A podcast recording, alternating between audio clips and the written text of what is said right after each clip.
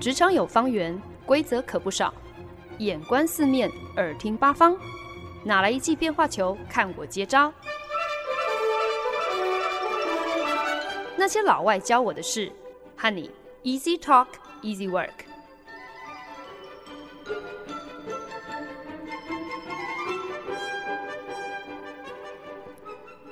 您现在收听的是《那些老外教我的事》，我是欢恩。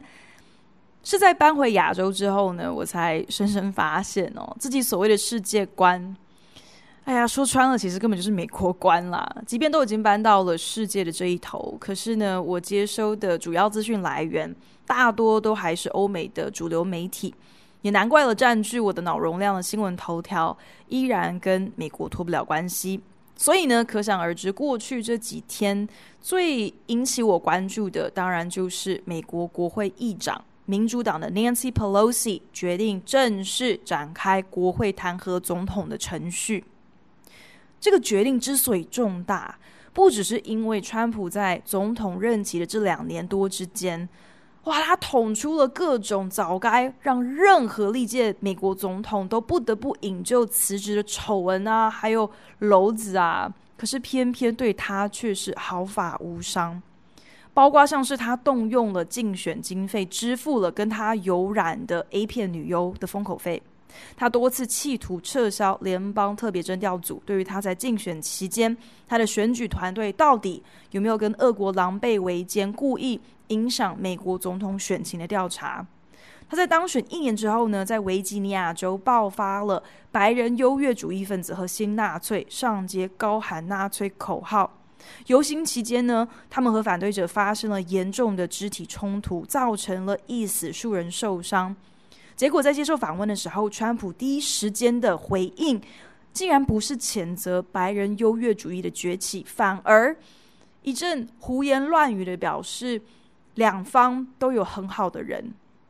再加上前阵子五级飓风多利安在蹂躏了巴哈马群岛之后呢，直扑美国。这个时候，川普竟然自顾自的在推特上乱写，呼吁阿拉巴马州也在飓风路径之内，大家一定要小心防灾。搞得阿拉巴马州的气象局紧急公告哦，这个飓风路径是顺着东岸走的，对阿拉巴马州完全不会造成任何影响。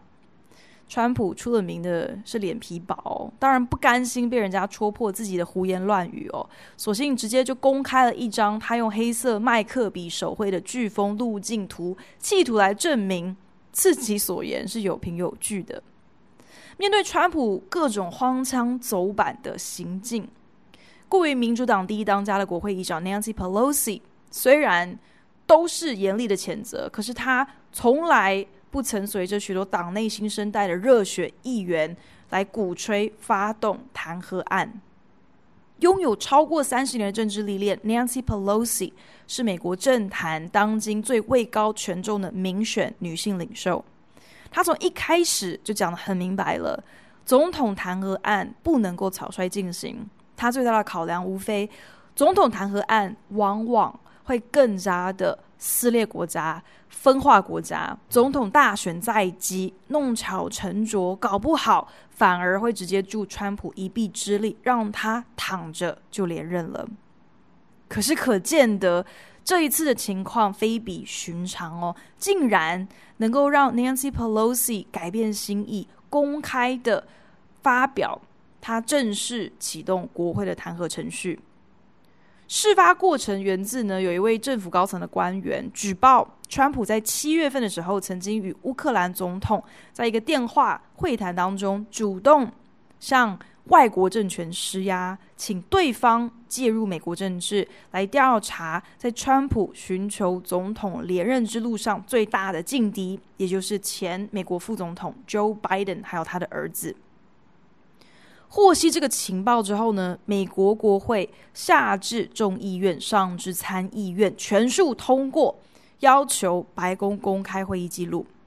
这件事情呢，被许多这个见猎心喜的左派媒体当作大号外的来报道哦。没想到共和党多数的参议院竟然也会一面倒的支持白宫公开这个会议记录。或许川普的大限已到。共和党总算是还有一点良知的。其实我觉得这些左派媒体可能有点太天真了，搞不好人家只是很笃定会议记录里头根本没有什么呃这个马脚，所以才会一面倒的支持就公开吧。总而言之呢，今天的节目当中呢，其实跟大家分享的单字是 nemesis，也就是宿敌的意思。以宿敌为题呢，不只想要借题发挥来聊一聊当前几则重要的国际时事。也想要可能用一个比较轻松有趣的角度，从大众文化当中，还有我们的文学著作里面的一些虚构人物里面，来跟大家分享几个比较有趣的宿敌配对吧。这些古今中外的余量情节，或者是在现实跟虚构中那些从头到尾真的就不是你死就是我亡的孽缘怨偶，看看这些宿敌的死缠烂打，又能够教会我们一些什么。如果要说美国国会议长 Nancy Pelosi 是川普的政治宿敌，这还不知道这是抬举了在误打误撞进了白宫之前政治经验完全是零的川普，还是彻底侮辱了职业政客 Nancy Pelosi。可是无论如何呢，最有机会断送川普的总统命的，当然首推 Nancy Pelosi 咯。所以单就这个定义来说，Nancy Pelosi 确实称得上是川普的宿敌了。这位在美国政坛打滚三十余年的女强人，老谋深算，不像许多党内的激进分子哦，在川普当选的第一天就敲锣打鼓的要弹劾人渣。按照美国宪法，构成弹劾总统的条件，就是当在位总统犯下了贿赂、叛国或者是危及国家的行为，不论轻重。美国开国元老之一亚历山大·汉密尔顿就曾经这么说过：“弹劾总统，其实呢，这无关证明总统是不是有犯罪，而是给予人民还有国会一个可以即刻移除不适任总统的一个后门。可是呢，这个后门的定义却刻意的很模棱两可哦。所谓危及国家的行为，在英文里头是叫做 high crimes and misdemeanors，意思呢就是。”重罪或者是逾矩哦，怎样叫做重罪？什么又是逾矩？其实是非常难以界定的。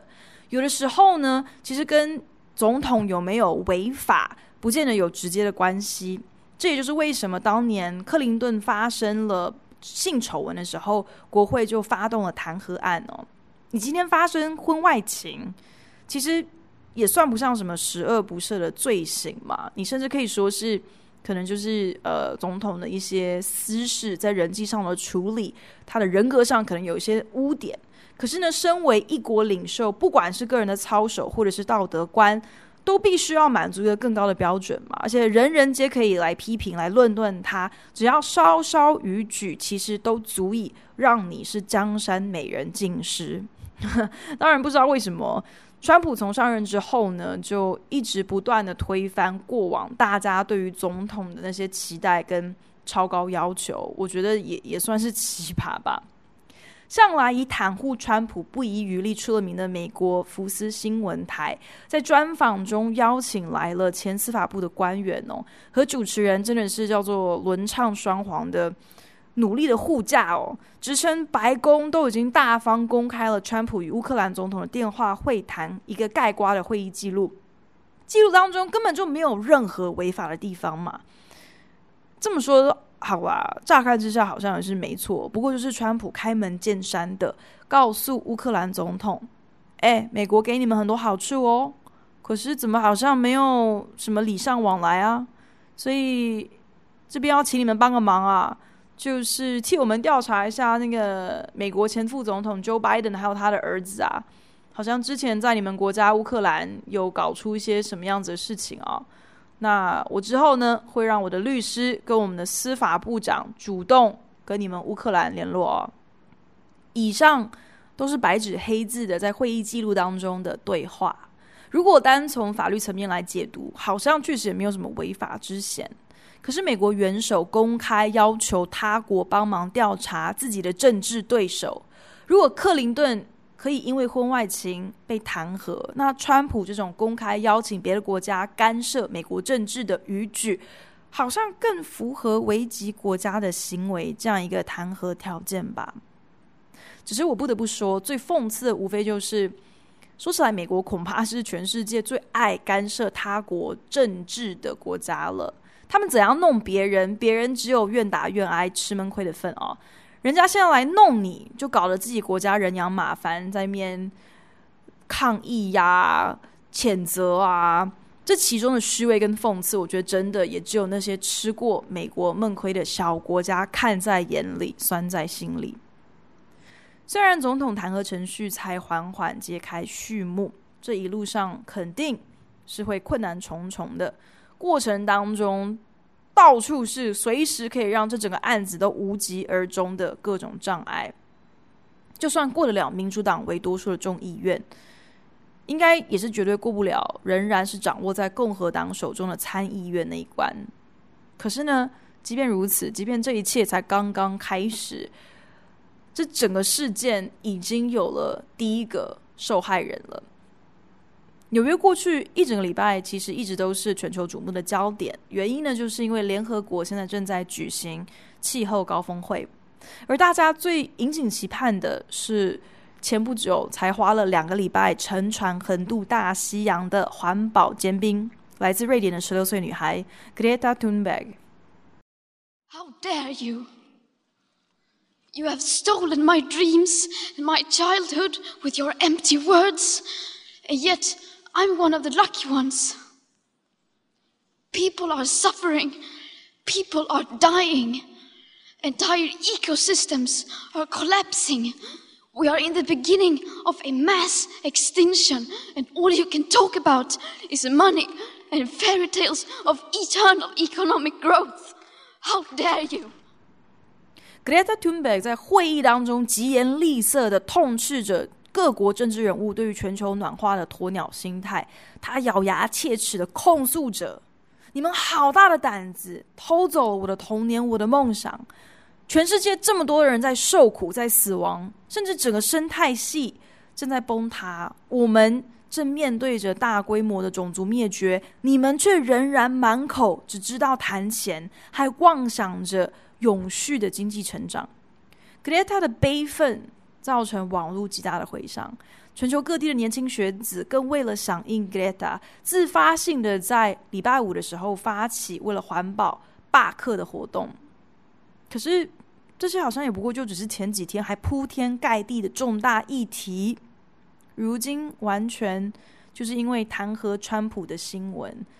这一切都。烟消云散哦，真的是船过水无痕，像是完全没有发生一样的，被大家忘得一干二净了。所以要说环境保育的宿敌，那大概就是人民的恍神健忘，还有政治人物的自私自利吧。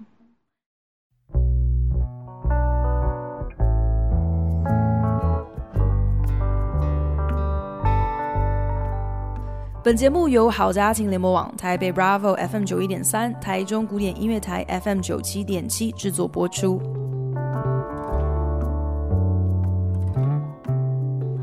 今天在节目当中，以 Nemesis，也就是宿敌为题，跟大家聊聊几个近期的国际大事。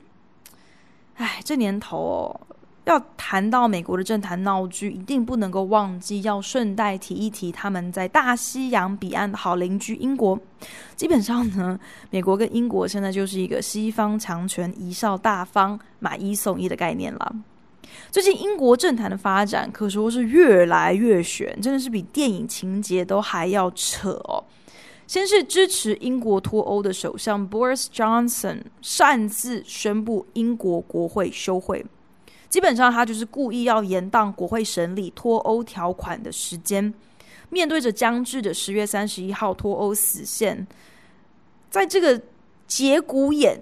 竟然宣布国会休会，无疑就是要逼着英国很可能会是在一个完全没有相关配套措施的情况之下脱离欧盟。结果没想到，半路竟然给他杀出了一个程咬金哦！英国最高法院在英国国会休会。进入第五周的时候，终于裁决，首相单向的宣布国会休会，这是不合乎法规的，国会应该即刻重返议场。Boris Johnson 甚至有可能因此有故意误导女王的嫌疑。这种重大过失，对于过往的英国首相来说，毫无疑问的你就只有引咎辞职一途啊，实在是太可耻了。可是真的时下各国的政治人物，真的只能够说脸皮是一个比一个还要厚哦。我只能够告诉大家，特别是这年头想要从政的人，今天你如果想要跻身当今政客行列，那么羞耻心荡然无存，真的堪称是必要条件。人在纽约参加联合国会议的 Boris Johnson，在获知最高法院的判决之后，仍然老神在在的准备稳坐首相位置，丝毫没有任何要辞职的意思哦。而反对党工党的领袖 Jeremy Corbyn，除了呼吁 Boris Johnson 应该自动请辞之外，也完全没有任何意思要发动国会对首相进行不信任案的投票，直接将他撵出国会啊！这两个人都在打各自的政治算盘，而每一个是以英国的国家利益为考量的。Boris Johnson 苟延残喘，就是希望能够撑到下一次的选举。毕竟他所属的保守党目前占据国会少数。可是，如果今天他想要能够在下一期的选举当中获得胜利，Boris Johnson 必须要兑现他晋升为首相的唯一政治支票，那就是让英国正式脱欧。可是反对党却处处从中作梗啊，甚至还通过了一条法案，要求首相必须向欧盟请愿，在宽限脱欧的时程。如果在这个节骨眼上，Boris Johnson 经不起政治压力，提前辞职了，让工党得逞，可以再一次延后脱欧期限，那么到时候如果他想要再一次投入首相选战当中，他肯定已经信誉扫地啦，会被选民看作是一个办事不力的工党手下败将，到时候他的胜选的这个几率。那就是更低了。反观反对党党魁 Jeremy Corbyn，他其实同样也希望能够尽快举行下一期的选举。他就不相信自己没那个胜算可以选赢 Boris Johnson。可是呢，举办这个选举的前提是他要求必须要确保英国脱欧不会在毫无配套措施、没有任何条例签署的情况之下自由落体的。离开欧盟，这个后果是不堪设想的。反对党工党如今其实没有办法单向的就提前进行选举，而 Boris Johnson 他这家伙只要脸皮够厚，理论上他是可以合法的继续霸着首相的位置，一直到十月三十一号，也就是消耗掉所有剩余的时间。到那个时候，英国无论有没有配套措施，都必须要脱欧。所以，如今的 Jeremy Corbyn 就只能够不停的对 Boris Johnson 施压，就是期盼 这位号称英国山寨版的川普这个政治老手，可以在所剩不多的时间里面，忽然长一点良心，知难而退，自动请辞。这样说来，国家利益跟人民福祉的宿敌，大概就是政客吧，就是。遇到这种时候，看到民主机制竟然可以如此的笨重昏庸，而所谓的法治社会，特别是在面对那些位高权重、摆明了就是我要我行我素，看你能拿我怎样这样的无耻之徒的面前，竟然是这样子不堪的束手无策。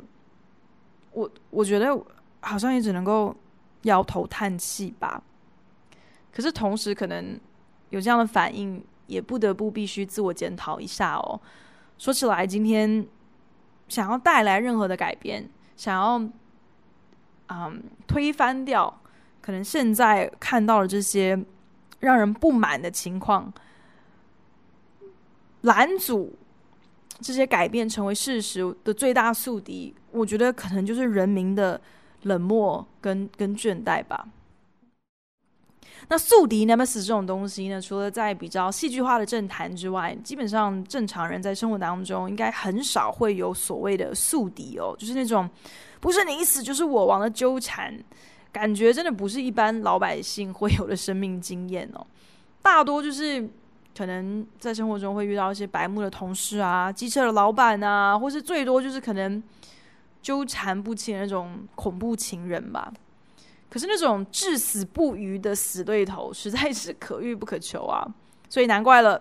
说得上任何经典的宿敌配对，大多都只出现在虚构的文学跟漫画里面。放眼望去，大众文化当中出现了各种虚构人物之间的死缠烂打，好像就连宿敌也可以有一些分类哦。那文学作品当中最脍炙人口的啊宿敌组合，我觉得首推哈利波特跟伏地魔。那哈利波特的爸妈呢，是魔法世界的优秀巫师，在哈利刚出生没多久呢，邪恶的巫师伏地魔。在魔法世界的势力是如日中天哦，眼看他就要铲除所有的异己，称霸魔法世界，却在狙击哈利波特一家人的时候，因为哈利妈妈的无私牺牲，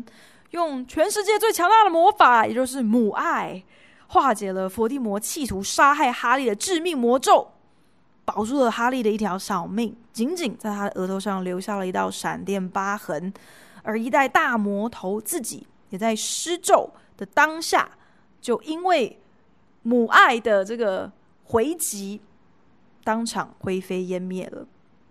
可是故事如果讲到这边就结束的话，也实在是太好笑了。所谓的祸害一千年，原来伏地魔没有死透，而且呢，因为这样子的一个哈利波特婴儿时期的这个插曲，因此跟哈利成为了命运共同体。哈利在获知自己的真实巫师身份之后，进入魔法世界，就开始跟伏地魔 有心有灵犀这样子的很奇怪的体验哦。当他额头上的闪电疤痕开始隐隐作痛或是剧痛的时候，他就知道伏地魔又在伺机而动了。伏地魔进了。两个人横跨多年的纠缠，终于到了这个真的是每一本都比上一本更厚的第七本小说，也是最后一集小说进入到最高峰。这个时候呢，读者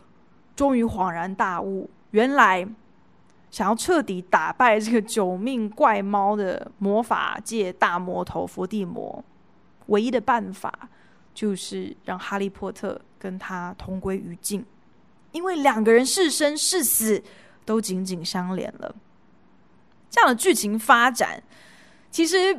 让读者在震惊之余呢，心中可能早就有预感，应该注定是如此了。这种所谓共生共亡，你完全了我，我完全了你的这种宿敌配对哦，堪称真的是史诗等级的，也真的只有像是 J.K. 罗琳这种。层次的作者才有这样的本事，把故事说的如此的淋漓尽致。可是呢，同时除了这种 “you complete me” 这种共生共亡的宿敌关系之外呢，也有所谓的“本是同根生，相煎何太急”的宿敌模板哦。啊、呃，这个类别呢，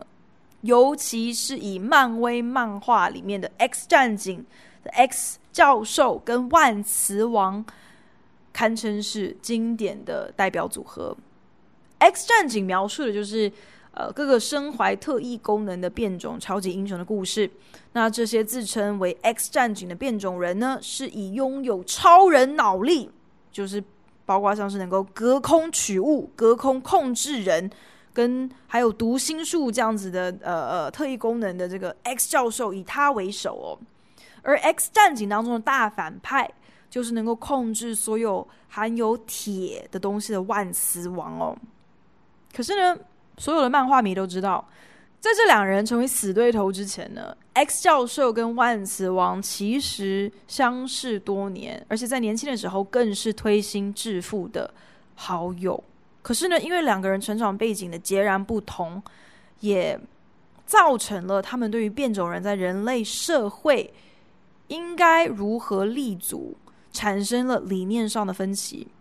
万磁王从小因为纳粹而家破人亡，他看尽了人类排除异己的丑陋，深深相信唯有先发制人，唯有以暴制暴，才能够替变种人找到生存的空间。如果人类斗胆打压变种人，那么变种人理当反击，打垮人类。可是呢，反观家境宽裕、成长背景顺遂的 X 教授，他始终认为与人类和平相处，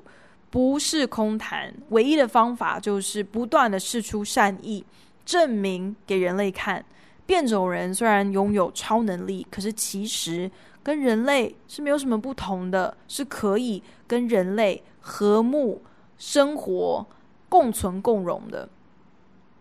其实呢，最有趣的是两个人，嗯，理念上的这种两个非常不同的观点，其实呢。是以美国六零年代种族平权运动的两个经典领袖马丁·路德·金博士还有 Malcolm X 作为范本。当马丁·路德·金博士积极的推动种族平权、种族融合的时候，Malcolm X 对于种族的合一反而感到嗤之以鼻。他甚至推崇的是黑人种族优越主义。Malcolm X 曾经说过。若你没有为自由送命的准备，请你将这两个字从你的字典当中剔除。甚至还曾经说，今天如果你不去教导那些饱受暴力攻击的受害者如何以暴制暴，这才叫犯罪。只能够说，有的时候所谓的宿敌，其实并不是像你我想象的那样子天差地远的。很多时候。可能就只是在一个症结点上过不去，因为一个小小的分歧始终没有化解，所以至终就分裂成一道无法弥平的鸿沟。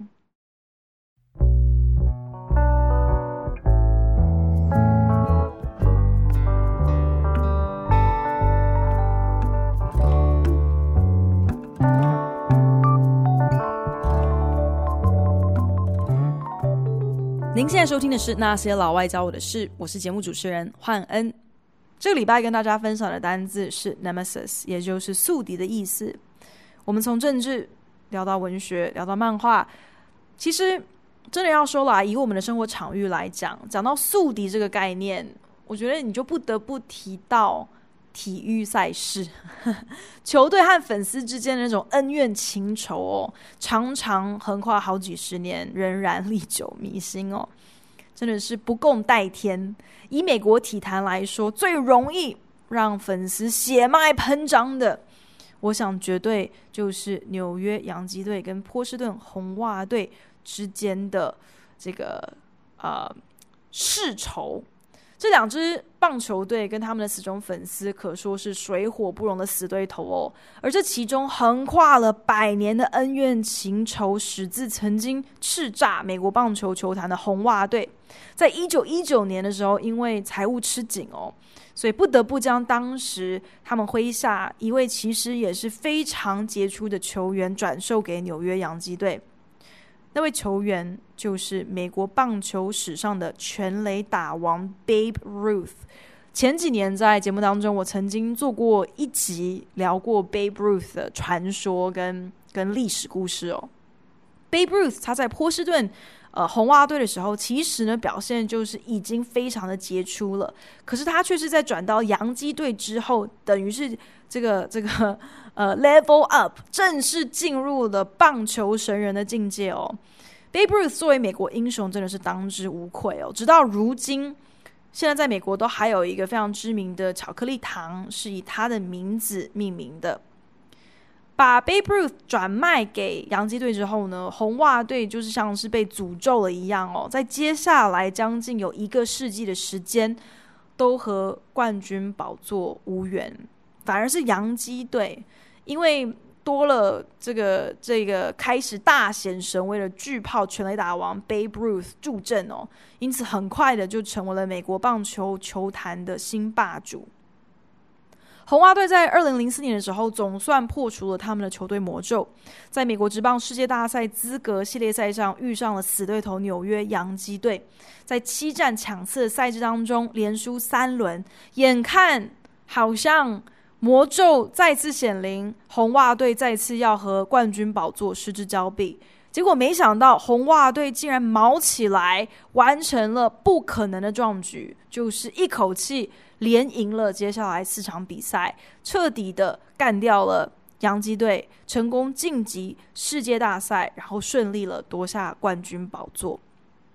今天不管红袜跟洋基的粉丝是如何鄙视对方哦，毋庸置疑的是，这两支球队都堪称是美国职棒最负盛名的常胜军。而且呢，波士顿跟纽约其实除了口音的不同之外，这两个城市其实是很像的，不只是地理位置上非常的靠近，都是美国东岸的嗯重点城市。其实他们在独立战争前后都共享了很多的历史渊源哦，就连政治倾向还有立场，其实都是非常的相像的。说起来呢，波士顿跟纽约的市民真的除了他们支持的棒球队不一样之外，共通的地方真的还是远大过不同的。今天在节目当中分享了古今中外现实跟虚构的各个宿敌配对。发现这些宿敌斗个你死我活的背后原因，说起来不是特别的幼稚，好像就是特别的短视尽力哦。很多所谓无法弥平的差异，在明眼人看来，其实真的是非常的荒谬可笑的。可是当事人就是宁可在僵局当中做困兽之斗，打死也不愿意各退一步，为大局着想，因为不是以他们的利益出发的。自然就不是他们在乎、他们认可的大局喽。我在节目前面有点半开玩笑半认真的形容，哈利波特跟伏地魔是一个 “You complete me”，一个共生共亡的宿敌配对。这样的悲壮在小说当中设计起来，好像让读者读起来可能会觉得哇，非常的史诗哦。可是，在现实生活当中，也是存在这样子共生共亡的宿敌，多的是那些宁可同归于尽，都可以罔顾人民福祉的政治宿敌。如果说今天分享了这么多种宿敌，真的有教会我些什么事情，我想那就是，不管我们的直观感觉或者是偏见是什么，人和人之间的共通点永远是多过大过分歧点的。或许有很多特定的处境，可能会让我们钻牛角尖的过度放大彼此的差异。我们甚至会自圆其说的辩解，这是没办法的事啊！因为他跟我不一样的地方实在是太可怕、太严重、太夸张了，所以我不得不只揪住这一点来攻击他、来排挤他、来抵制他、来跟他不同国。可是。这样狭隘而偏颇的坚持，到头来到底又带给了谁多少好处了？之所以会走到成为宿敌这样的一个地步，其实一开始的时候，不就是因为眼红，不就是因为一点误会，或者是不就是因为见不得别人好，不就是因为野心，因为自私，不管是因为什么，其实八九不离十，大概都不是什么好事，不是什么聪明事啦。而最后成为宿敌。带出这样一段世仇，最后的结局好一点的、幸运一点的，那就只不过是以两败俱伤收场；惨一点的，老实讲，几率高一点的，特别是你的权力越越大，你的官位做得越高，惨一点的这个结局的可能性也高很多。真的是因为你的一些莫名的宿敌情节，难保不会拖累一票人。饱受池鱼之殃，这又是 这又是何苦呢？哎呀，不过今天讲了这些这么简单的道理，如果真的这么好懂的话，嗯，我想我们也不会有所谓政客这种生物存在了。谢谢大家收听今天的那些老外教我的事，我是焕恩，我们下个礼拜同时间空中再见喽，拜。感谢您的收听，希望您听完这一集有一些收获。如果有任何建议，或是听完有什么样子的心得，都希望你可以在 Facebook 上搜寻那些老外教我的事，来跟我分享哦。对了，如果您是用 Apple Podcast 听这一集的话，请帮我评分五颗星或留言。如果您是用 Castbox、Spotify 等 APP 平台收听，也请你帮我分享给您的朋友。那我们就下一集再见喽，拜。Thank you.